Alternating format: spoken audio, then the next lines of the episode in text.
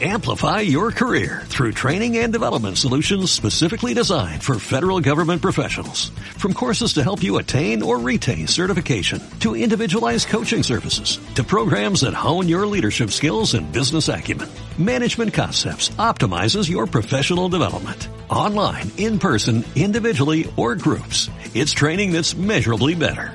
Learn more at managementconcepts.com. That's managementconcepts.com.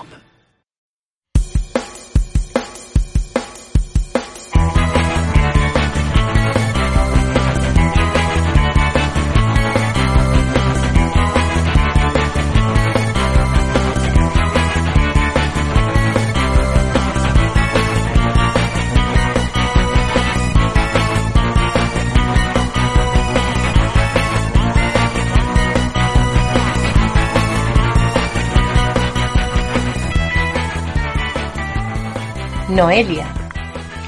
Entre otras muchas cosas, madre de un niño de un año. Clara. Entre otras muchas cosas, madre de una niña de dos años.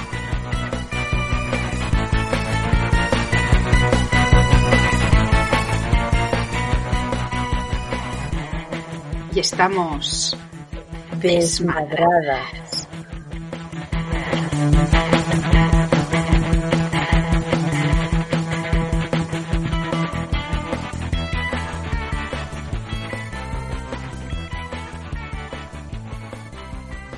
Quien quiera nacer tiene que destruir un mundo.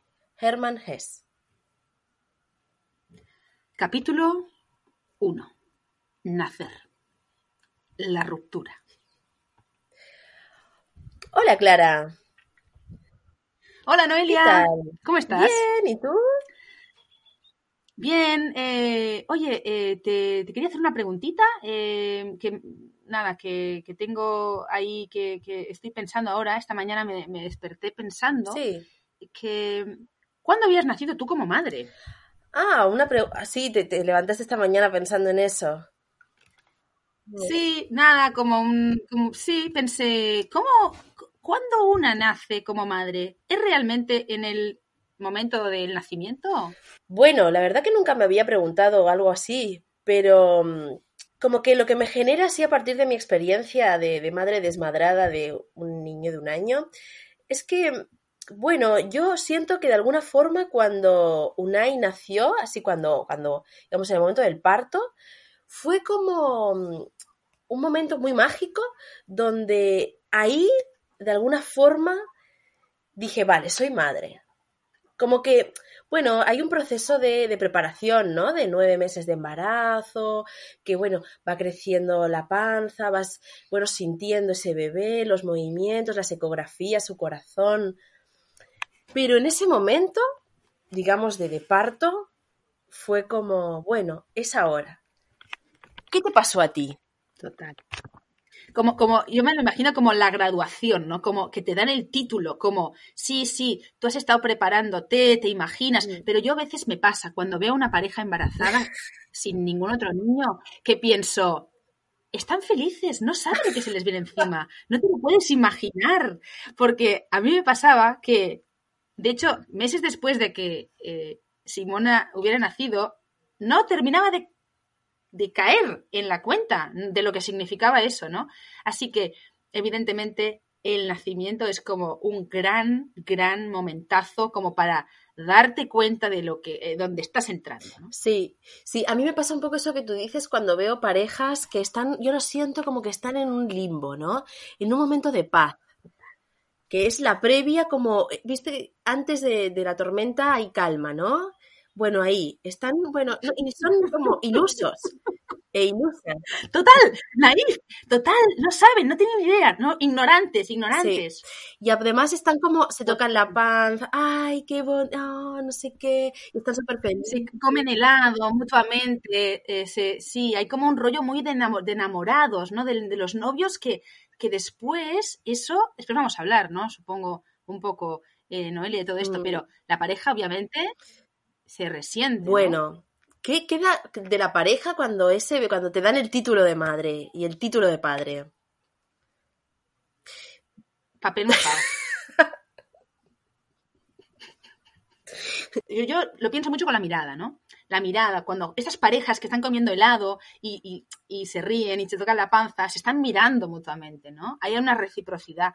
Cuando llega esa criatura, se, se convierte en un triángulo, ¿no? ¿Dónde van las miradas? Y tres son multitud. Ahí está. claro, y van a ese retoño, esa retoña, ese retoñe que es eh, hermoso, fantástico, pero la pareja, ese dúo, ¿no? Que estaban hiper mega enamorados, que iban para aquí para allá tocando la panza, eh, proyectando, preparando el cuarto, comprando las cositas. Total. Eso en el, mejor de los casos, ¿no? O sea, en el mejor de los casos llegamos así a ese momento. Supongo que bueno. habrá otras, otras experiencias. Pero poner en el mejor de los casos tenemos este escenario, ¿no? Y realmente eh, eso eh, cito a una, a una terapeuta de, unos amigos que les dijo que un, eh, la llegada de una criatura, sobre todo la primera, era un, un terremoto, no, un atentado terrorista a la, a la pareja, ¿no? Y, esa imagen como tan violenta eh, me resultó muy familiar, ¿no? Realmente eh, cambia tu dinámica familiar, cambia la mirada, cambia los roles también. Y, hay una crisis brutal. hay una crisis brutal, brutal, brutal. Yo creo, yo no conozco a ninguna pareja que no haya pasado por esa situación de crisis, de, de, de inestabilidad de la pareja, de la pareja más estable, más sólida, cómo se ve afectada por esta llegada de algo que, bueno, eh, en muchos casos es algo elegido, es algo, ¿no? Como deseado. Yo a veces siento de, mm, eh, como en mi vida, ¿no? En, otros, en otras áreas de mi vida también, de esta cosa de, del peso de mis decisiones, ¿no? Bueno, que uno toma decisiones que, y que son a partir del deseo y, y súper conscientes o aparentemente súper conscientes, y luego hay que sostener esa decisión, ese peso. Y con la maternidad me pasa un poco eso, ¿no? Total, porque ahí vamos a otro temazo, que es eh, ya no estás sola, ¿no? O sea, si en algún momento lo estuviste, ¿no? Pero al final tus decisiones o las que tomas en tu vida tienen repercusión sobre ti, más o menos tienen cierta libertad, pero con la llegada de una criatura en tu vida, eso ya no es así y eh, eh, tienes un anexo, ¿no? Te sale como un, ser dependiente absolutamente en los primeros tiempos. Eh, que además si, se da la situación de que das eh, el pecho ¿no? de manera a demanda, pues ya es el colmo de la dependencia, ¿no? que no, no tienes ni siquiera dominio o posesión de tu propio cuerpo. ¿no? Eso es como también muy duro para muchas mujeres, como ese estado. ¿Cómo lo viviste tú? Sí, total. Yo aquí en lo que tú dices me, surgen como dos ideas, ¿no? Una, por un lado, esto que tú hablas de, mm, de bueno, de, de, de, todo este estado que es de absoluta demanda, que es súper intenso, que en mi caso lo que sucedió fue que yo viví una crisis, una, mm, una depresión postparto muy fuerte que em, en los talleres previos, digamos, de preparación de parto eh, se hablaba, ¿no? Era un tema ahí. Y yo como que de alguna forma ponía la mente en blanco, decía, no, pero esto por favor, a mí no me va a pasar. Yo, si yo soy una persona súper estable, eh, esto lo deseo con todo mi alma, mi corazón, siempre quise ser madre, no, no, esto no me va a pasar a mí. Bueno, nació. No me va a pasar a mí. Claro, no, o sea, ¿cómo me va a pasar eso a mí? Por favor, no. Bueno, llegó y fue una depresión súper heavy, donde, bueno, eh, no paraba de llorar, me metía en el baño a ducharme y lloraba, lloraba y no entendía el motivo, estaba como súper triste y a su vez esa tristeza eh, acompañada de que, bueno, cuando veía a una yo lo abrazaba, era como una paz, una tranquilidad, quería estar con él, o sea, es como algo muy inexplicable esa crisis, ¿no? Y se fue disipando, ¿no? O sea, cuando Unai tuvo más o menos siete meses o ocho, fue ya superándose. Y luego, por otro lado, esto que tú decías como de esta entrega, ¿no? Que creo que tiene que ver un poco también, eso, la crisis tiene que ver con eso, como esa, esa adrenalina de Dios mío, este ser depende de mí totalmente, ¿qué he hecho? No puedo volver atrás, es para siempre. Como estas, estos pensamientos y cómo eh, la figura de la compañera o el compañero que esté en ese momento, qué importante es porque dar eh, el pecho, en el caso de que las mujeres así lo decidan, no es la única tarea, ¿no? Que a veces socialmente se cree, no, bueno, pero tiene que estar con la madre porque, bueno, yo no le puedo dar la teta. Bueno, pero a un bebé que cambiarle el pañal, bañarlo, eh, eh, yo qué sé, hacerle palmaditas para que pueda eruptar, eh, bueno, no sé, hacerlo dormir, un montón de cosas. sí, sostener la casa también, ¿no? O sea, el, todo el resto de cosas que no pasan por el bebé también hay que hacerlas, ¿no? O sea, hay que ir a comprar, hay que cocinar, hay que tener la casa pues un, ¿no? un poco más decente. O sea, hay, sí, montón, montón de cosas que, que, que, obviamente son necesarias para que eso pueda suceder, ¿no? O sea, que, que digamos, los protagonistas principales, que básicamente es la madre y esa criatura, puedan eh, más o menos estar en un estado eh, cuidados y sobreviviendo a esa situación tormentosa. sí, Totalmente, Y hermosa. Y, hermosa. Y hermosa a la vez. ¿Por qué no? Puede, ser, ¿por qué no? Puede ser también. Porque puede ser algo horrible y a em, su vez hermoso. Claro, claro, es que es así, es así de hermoso. Y yo me acuerdo eh, que nos hicieron hacer un trabajo en, el instituto sobre eh, era como algo de arte, ¿no? Y, eran imágenes que fueran eh, imágenes que tuvieran alguna carga de violencia o de fealdad, eh, pero que a la vez tuvieran algo de belleza, ¿no? Por ejemplo, un ejemplo que se me quedó grabado, pues es el, como la fotografía esa de la bomba atómica, ¿no? De, como la forma que deja como casi como una seta, un champiñón, no sé, ¿no? Como es, estéticamente es muy bonita, ¿no? Sin embargo, es la, la, explicación más gráfica de la destrucción total, ¿no? Y, es un poco como, como, esa dualidad, ¿no? O sea, dentro del, del, drama y de la crisis más profunda, eh, puede haber también eh, mucha belleza y mucha, em, digamos, completud en algún punto y también te debes sentir como, bueno, yo me sentía también muy, em, como muy útil, ¿no? Como, wow, es que esta criatura depende de mí, yo estoy pudiendo eh, darle lo que necesita. Eso es como muy fuerte también, ¿no? Como darme cuenta de eso, ¿no? De que era capaz de sostener a otro ser humano, ¿no? Que dependía 100% eh, de mí, ¿no? Es que eso es súper potente y, por ejemplo, en esto que tú traías de la lactancia, como esta cuestión de la abundancia, esta capacidad que de, yo soy capaz de generar un alimento para mi cría, es muy fuerte, ¿no?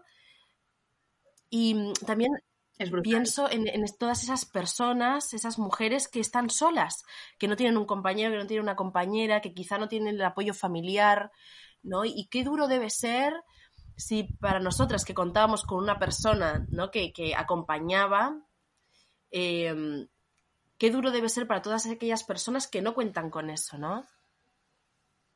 Totalmente. Aquí, desde aquí un aplauso profundo.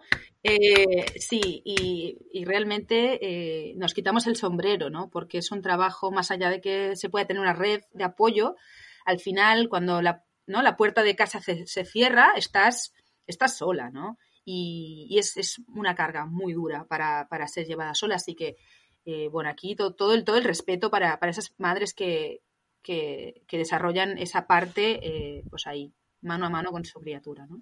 Total. Y además de toda la violencia, como que, ¿no? Ahora, ahora estaba pensando en momentos como. Mm, no sé si de fondo se escuchan los gritos de, de, mi hijo, pero bueno, esperemos que no. Yo creo que quedan, eh, quedan como, como parte de, de, lo que es eh, esto, ¿no? Nosotros, eh, esto no es cartón piedra, esto es realidad. Vivo y en directo. Las cosas del directo, es lo que tiene. Y ahora estaba pensando en esto de, por ejemplo, de ir al médico, ¿no? Sobre todo cuando eres primeriza y toda la violencia institucional a la que una está eh, sometida, pues, o sea, por, la, por la, los agentes de la salud, pero también en la sociedad, ¿no? Yo que sé, ir a, a, un supermercado y que cualquier persona te diga lo mal que lo estás haciendo porque lleva, no sé, eh, el gorro del revés, por ejemplo, ¿no? Como, bueno, esta, esta cuestión de la violencia sistemática em, y, y ahí vuelvo a pensar en todas esas personas que están más solas, ¿no? O que incluso que quizá tienen un compañero o una compañera que no está como al 100% formando equipo, ¿no? Lo difícil, lo duro que es. Total, yo aquí creo que se abre otra brecha, ¿no? En, el feminismo, que es cuando, porque tú más o menos puedes lograr poner una pareja igualitaria o que más o menos haya cierta igualdad ¿no? en, en, ciertos ámbitos, pero cuando llega una criatura a esa pareja o es, que se crea esa familia, eso hay que volver a revisarlo, ¿no? Porque hay como otra demanda mucho más alta que hay que ver cómo se reparte, ¿no? Realmente. Y, y muchas veces yo creo que hay crisis eh, en ese sentido, ¿no? Porque primero, obviamente, nos desborda, nos desmadra eh, esa situación de demanda altísima, pero por otro lado también, eh, muchas veces, tradicionalmente, las mujeres, ¿no? Se ponen a la espalda todo ese desborde extra de, energía, de, de, atención, de presencia, Em, y eso hace que muchas veces esa brecha, ¿no? Entre qué está dando cada uno para, para, para poner ahí la. formar esa familia, pues sea desequilibrado, ¿no? Se desequilibre fuerte. Em, nosotros hablamos también de que cuando nace una criatura, eh, pues nacen muchas cosas con ella, ¿no? Que hemos eh, hablado de algunas de ellas, pero también, eh, también mueren otras. Em, por ejemplo, muere la libertad que teníamos de, movernos como y cuando quisiéramos, la independencia, ¿no? De hacer uso de nuestro cuerpo, ah, pues también como nos placiera. ¿Cómo lo viviste tú, esa pérdida de libertad e independencia? Bueno, em, al principio, digamos, mm, fue como como una cosa, como si yo estuviera paralizada, ¿no? Pienso en, en, en siendo un recién nacido y recuerdo que estaba muy cansada, muy agotada, además de la depresión posparto, ¿no? No tenía muchas ganas de hacer nada, me costaba mucho salir, además salir con él, porque claro, por el tema eso de la lactancia, y, y, no solo por la lactancia, sino porque hay unas cuestiones internas que te cuesta dejar la criatura, ¿no? Que, que, son, no sé, otros mecanismos que funcionan a través de la culpa, a través como de, de los mandatos sociales, a través de pensar de que, bueno, que tú eres la responsable de, del bienestar de, Eres la única responsable del bienestar de, ese ser. Bueno, me, costaba mucho salir, ¿no? Y poco a poco, eh, a medida que él fue creciendo, fui intentando volver a recuperar. Por ejemplo, em, mi cuerpo, em, el placer, Mm, el autocuidado y también las actividades más desde de la fuera, ¿no? ¿Tú cómo lo hiciste? Sí, eh, yo sigo luchando con eso. sí, eh, sí eh, obviamente he ganado en libertad y, me, digamos, ocupo otros espacios que antes no ocupaba, ¿no? hago cosas obviamente fuera de casa o sin mi hija, o tengo más Em, pues más eso, más me he vuelto a adueñar de mi cuerpo, que lo había cedido en gran parte, ¿no? pero, pero sigo estando ahí, ¿no? Con esos dilemas, ¿no? Eh, sobre todo el tema de la lactancia es como, claro, mm, te liga mucho, ¿no? Te hace que, se, digamos, por otro lado es, es muy bonito y por, algo yo lo sigo haciendo, eh, me, me, reporta otras cosas, pero a la vez es muy exigente en cuanto al, a esa posibilidad de, de, poner esos, empezar a poner esos límites, ¿no? Y, entre esa criatura y tú, ¿no? Esa separación. sí, total. Total, sí. Y, esto también yo creo que sería como otro capítulo, ¿no? Pero realmente como em, el tema de cómo es ser madre eh, en los ámbitos en donde antes tú eh, estabas, ocupabas, transitabas, ¿no? Grupos de amigos eh, o amigas, el trabajo, ciertos lugares de activismo. ¿Cómo es cuando los has vivido o has estado ahí? Eh, pues cuando no tenías hijos o hijas y una vez que los tienes, ¿no? Eso también para mí fue un choque muy fuerte de ver qué poco adaptados estaban esos lugares a la realidad de la vida, que es que la gente, pues alguna gente tiene criaturas, ¿no? O sea, que, es algo bastante común eh, y, como qué, expulsivos eran esos espacios. Totalmente, en cuanto a los horarios, em, en cuanto a los lugares, ¿no? Em, si yo me siento lo mismo que tú, ¿no? Sentí lo mismo que tú, de esto de, bueno, quiero ir a ciertos lugares, pero claro, yo no puedo, o sea, no tengo con quién, por ejemplo, ¿no? En ocasiones, no tengo con quién dejar a Unai porque bueno, si eso, si quiero ir a un, espacio a compartir, tendría como que, bueno, de alguna forma dejarle a, una, a otra persona, o sea, terciarizar el cuidado porque mi compañero está trabajando. Em, y si lo tengo que llevar, quizá no es un espacio adecuado para un niño porque no está adaptado ni el horario, ni el lugar, ni, ni el ambiente. Entonces, qué difícil y qué excluidas que quedamos las, las madres de esos espacios de ocio y de lo que tú dices, ¿no? Y de organización social, activismo, lo que sea. Total. Yo recuerdo una anécdota que eh, bueno, en algún momento fuimos a un concierto, ¿no? Con, con mi, compañero y, dejamos pues también eh, a cargo de, de, una canguro, ¿no? De una chica que, cuidaba a Simona y obviamente pues calculamos, la organización también es como obviamente fundamental, ¿no? Para poder que todo cuadre y, y, que antes algo que te parecía pues mucho más relajado, ahora pues hay que tener ciertos temas, ¿no? De horarios para, para que la organización no sea un desastre. Y recuerdo que los conciertos claro, siempre, termina, siempre empiezan tarde, ¿no? Y, yo eso no, no sé, no, era tan consciente hasta que eh, tenía una canguro contratada por cierto horario, ¿no? Y yo me ponía nerviosa, veía que no empezaba el concierto, digo, pero sí, ¿cuánto va a tardar más? No pasaba media hora, pasaban 40 minutos, digo, pero a ver, pero a ver, aquí nadie se está preocupando de que ya hemos dicho una hora, empieza a dos horas porque esto va a terminar a tal hora, yo tengo una canguro para allá, ¿qué le tengo que decir? No, como que me ponía tan nerviosa de que eh, de que, claro, eh, antes eso era una cosa pues que a mí sinceramente no me hubiera preocupado, ¿no? Pues estás tomando algo tranquilamente y si llegas a casa más tarde, pues ¿qué más da, no? En el momento que hay otra persona que está dependiendo de ti y hay toda una organización detrás, yo no podía tolerar eh, 40 minutos de retraso en, ¿no? el, comienzo de un concierto porque eso significaba que otras personas eh, estaban involucradas en eso, ¿no? Y eso fue un ejemplo que me di cuenta de cómo eh, mi perspectiva había cambiado en algo que quizá antes, pues evidentemente no me daba cuenta, ¿no? De qué importante puede ser que algo empiece cuando toca, ¿no?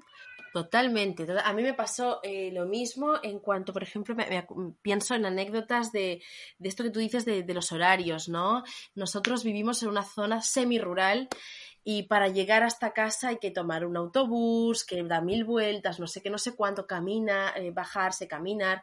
Y claro, em, en los horarios laborales nos pasamos un poco el testigo, ¿no? Con, con nuestro hijo y cuando uno va a trabajar el otro se queda y entonces hace el relevo y no sé qué. Y claro, los tiempos son, no puedo quizá quedarme, eh, no puedo perder un autobús porque si lo pierdo, eh, la otra persona va a llegar tarde a trabajar. Tampoco me puedo quedar charlando con una persona que me encuentre por la calle porque me están esperando en casa. Entonces, ¿cómo eh, son otros tiempos y la organización, claro, hay, hay como una organización familiar que la sociedad, bueno, se mueve en otros tiempos. Y además creo que eso solo pasa cuando, eh, creo y espero, solo pasa cuando eh, los bebés son muy chiquitos, ¿no? Luego ya, bueno, no pasa nada, ¿no? Quizá ya cuando son más grandes pueden quedarse, no sé, cinco minutos solos. Pero claro, un bebé no lo puedes dejar ni, ni un minuto solo. No es que, bueno, me voy a trabajar dentro de un minuto, mamá viene. Eh, quédate quieto. No toques nada. Total. Em, bueno, te, parece que vamos cerrando esta, esta charla, ¿no? ¿Eh? Eh, y a mí se me, se me viene una imagen que, yo a veces cuento cuando, cuando alguien pregunta un poco, pues, qué, significa, ¿no? Esto, qué ha significado esto de, de, que irrumpa una criatura en tu vida, que obviamente ha sido, en este caso, ¿no? elegido, pero que de alguna manera aparece eh, y en eso que contabas también de todo el tema de la, de la depresión posparto, ¿no? Y de las consecuencias que tiene a todos los niveles, emocional, físico, social, eh, que venga o tener una, una, criatura. Y es una imagen que es así, ¿no? Yo me imagino que eh, estaba embarazada, tenía una criatura dentro, ¿no? En el momento del parto, simbólicamente, pues esta criatura sale afuera, simbólica y, y realmente, ¿no? Pero simbólicamente yo siento que me, exploté, ¿no? O sea, como que me volví pedazos de, Clara que estaban tirados por ahí y luego todo en los meses siguientes, y te diré que hasta el año y medio casi que estaba aún, y ahora sigo algún hito que me quedó, algún pedacito ahí que tengo que estar como volviendo a, construirme con piezas que no son las mismas, ¿no? Porque obviamente no voy a, volver a hacer la, misma construcción de mí misma, sino que con los pedazos que han quedado de, ese desastre, eh, voy a tener que construir otra persona distinta, ¿no? Y, en eso estamos, ¿no? Y en eso eh, es como ese trabajo de, de volver a encontrarte eh, junto con otro, otro ser que, a partir de ahora te va a acompañar forever en tu vida. Me encanta, me encanta la imagen. Yo me siento súper representada también en eso. Así que podríamos decir que cuando el nacimiento es una ruptura y una vuelta de nacimiento, ¿no? Una muerte, nacimiento, muerte, nacimiento.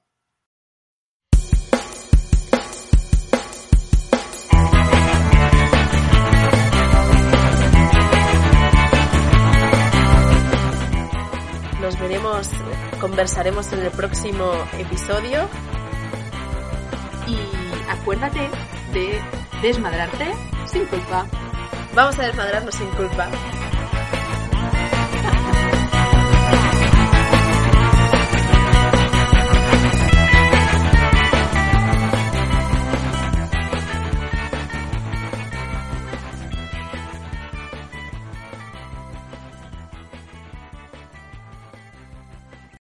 Amplify your career through training and development solutions specifically designed for federal government professionals. From courses to help you attain or retain certification, to individualized coaching services, to programs that hone your leadership skills and business acumen, Management Concepts optimizes your professional development. Online, in person, individually, or groups. It's training that's measurably better. Learn more at managementconcepts.com. That's managementconcepts.com.